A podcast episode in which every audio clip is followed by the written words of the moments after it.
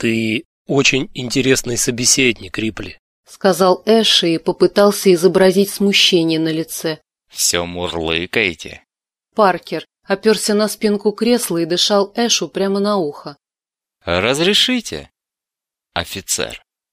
Это мое место. Прошу. Эш поморщился, но встал. Временами Паркер действительно раздражал.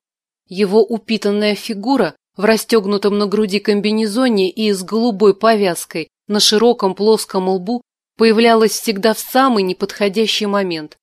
Эта счастливая особенность великолепно сочеталась с поистине ангельским характером.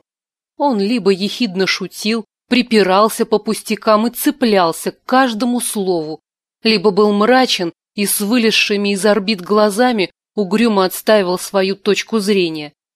Команда воспринимала его как печальную неизбежность.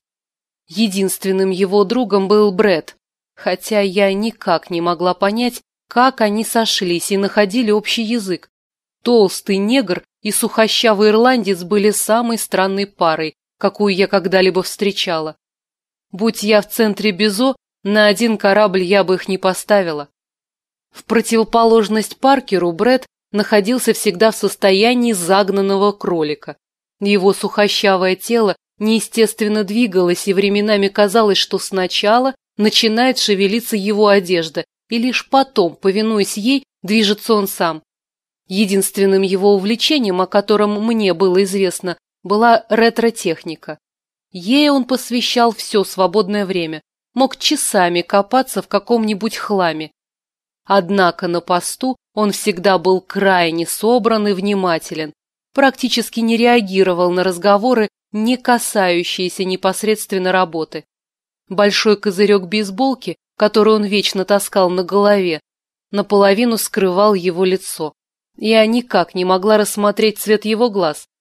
Тонкий прямой нос и тонкие губы в сочетании с острой челюстью придавали ему вид серьезного, уверенного в себе человека. Он походил на сорок первого президента. Почему-то он ассоциировался у меня исключительно с президентом и с кроликом.